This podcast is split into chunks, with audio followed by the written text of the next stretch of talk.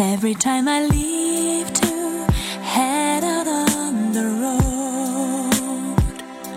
I wanna take you with me, save me from the cold.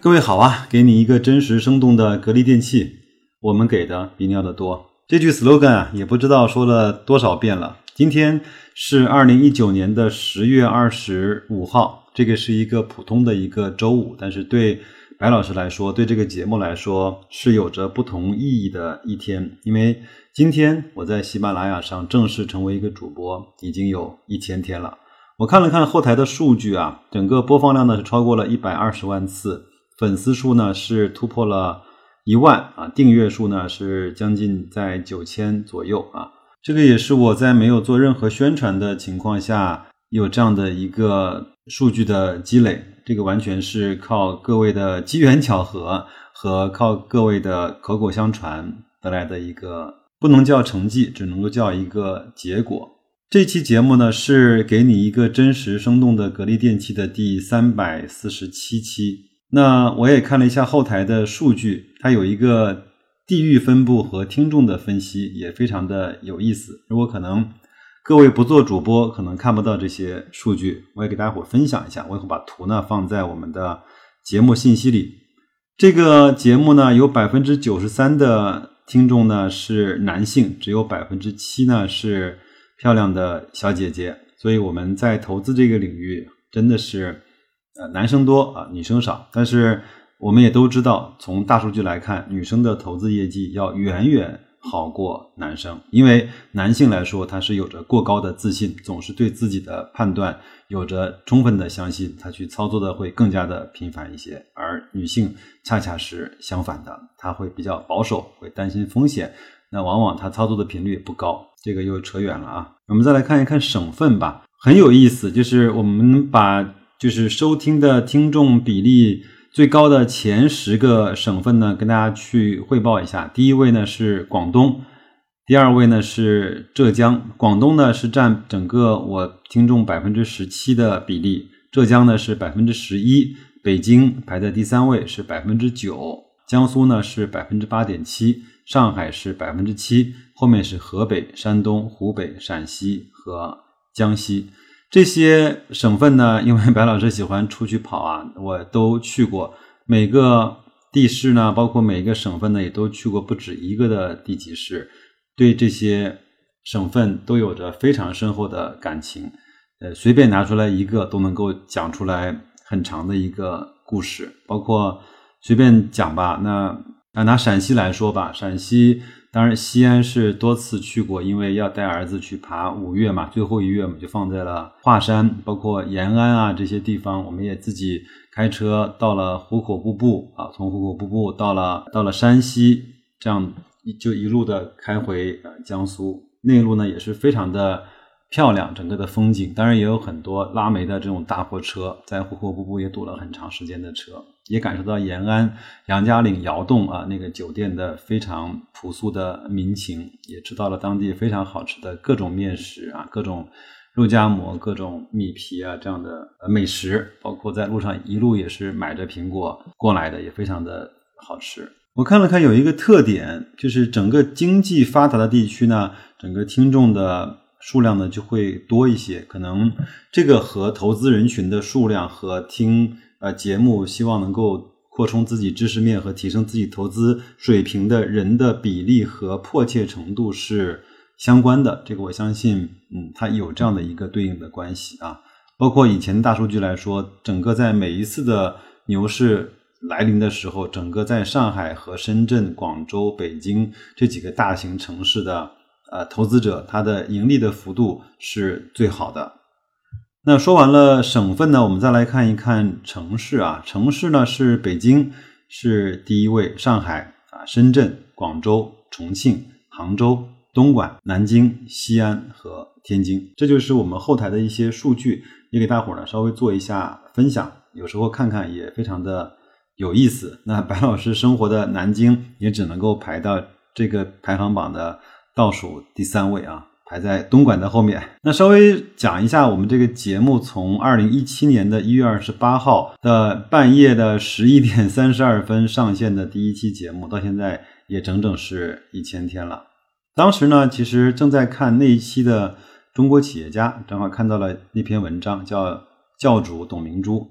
因为平时和格力相关的文章呢，总归会多看两两眼。当时就有一个突发奇想，哎，有什么办法可以把它记录下来呢？想到了自己呢常常听的一个软件啊，喜马拉雅或者是蜻蜓的 FM。但是后来为什么就选择了留在了喜马拉雅呢？因为喜马拉雅整个作为主播啊，申请起来是比较。方便的那蜻蜓呢，有着比较多的限制和比较高的要求，所以也是属于机缘巧合吧，就一直留在了喜马拉雅这个平台上，一直到了今天。今天啊，在准备这期节目之前呢，我又怀着巨大的生理和心理的不适啊，就把我的第一期节目又从头到尾听了一遍。想想看，一千。天前的自己在录音和播音方面，在整理素材方面，还像是一个小学生。当然，到今天来看，我在音频的录制方面还有很多要向喜马拉雅的这些好的主播老师去学习的地方。真可谓叫出走千天啊，归来仍是此间懵懂少年。当时节目上传完之后呢，我自己死都不肯去听，因为实在是太吓人了，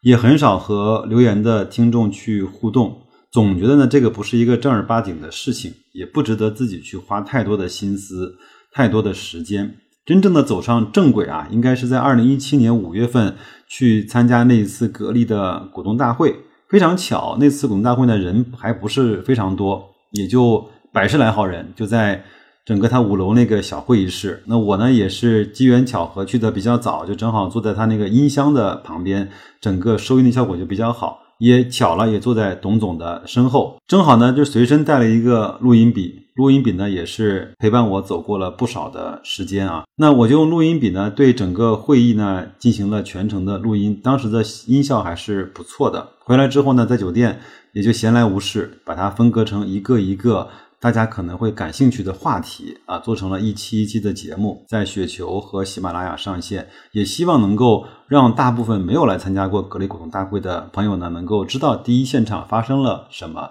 什么是股东大会里面在谈论的内容。这期节目呢，真的是引起了非常好的反响，节目的收听数量呢，从几百人次立马就翻升到了几千人次。当时我也觉得非常的意外啊，因为从那个时候开始呢，我就比较细致的、比较成体系的去搜集一些格力的消息，去学习这些产业在线的数据啊，这些整个的排行榜啊，包括也会去专门去跟踪一些呃大 V 对格力的分析。当时也追了很多大 V，都是格力非常好的分析者。还有呢，每次的半年报和年报呢，都自己去试着去读一读啊，能不能把它读得更通透一些。那也是正是从二零一七年这年开始呢，一七一八一九啊这几年也是自己的成长和自我认知变化最快的这几年，包括投资的收益也真正开始心里有了底气，包括账面的盈利也是越来对自己越放心和满意了。这几年我非常感谢这个节目对自己的。鞭策，更感谢的是各位啊，一直在默默的收听，也一直在非常友善的在后台给我一些反馈，给我提一些意见和建议啊。如果没有所有的这些，我们可能没有办法一起非常好的相聚一千天。还有一个特别有意思的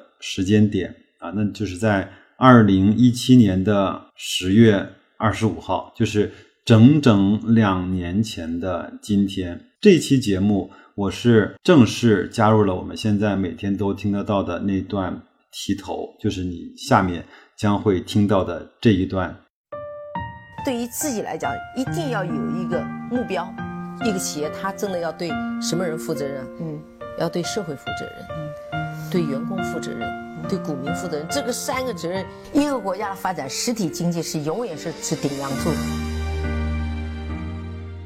怎么样？有没有感受？我们其实已经听了两年这段题头了。这段题头呢，是一次杨澜在采访董明珠的节目中，我把它摘录下来的。我认为杨澜对董明珠的采访呢，一直是我最看、最看好，也是最欣赏的。因为两个女人呢，都是非常强大的两个女性。另外，杨澜这种对呃非常知性啊，对人性这种非常深刻的理解。包括他的提问的技巧和这种同理心，也让董明珠呢也非常愿意呢从内心深处用真实的思想去回答他。那期节目其实有很多的金句，包括我们在节目的题头中听到的这些，都是在那期节目中啊所包含的。另外呢，我在雪球啊很少发帖，因为比较懒啊，不愿意打字。另外自己的个性呢又相对是比较严谨和保守的，打完的字呢我要来来回回的检查很多遍，要去把它没有错别字，所以呢就比较累。还是用说的方法呢会比较随意吧。那即便是这样呢，雪球也是给了我很大的鼓励啊。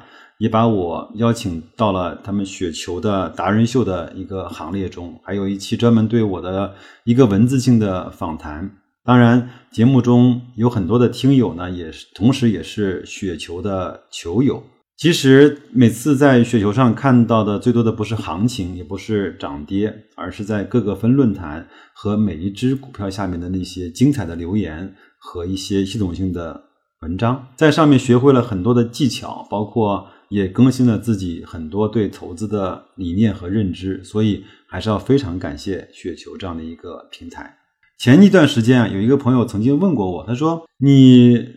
每一个礼拜哪有那么多的时间，哪有那么多的内容要去录成节目呢？”我跟他说：“只要你愿意啊，你就一定会有素材，因为因为你每周一、每周三、每周五要出节目，那你就逼着自己去学习嘛。另外，你只要感兴趣，你就不会觉得。”它耗费了你很多的时间，因为在整个录制节目的过程中和准备素材的过程中，绝对是对自己一个很好的提升和学习的机会。这个呢，我在前面有一期的节目中讲过了，在这儿呢我就不再赘述了啊。这期节目呢，应该算是一个呃特别节目，我呢也就不再去讲更多了，因为它毕竟是一些个人的感受。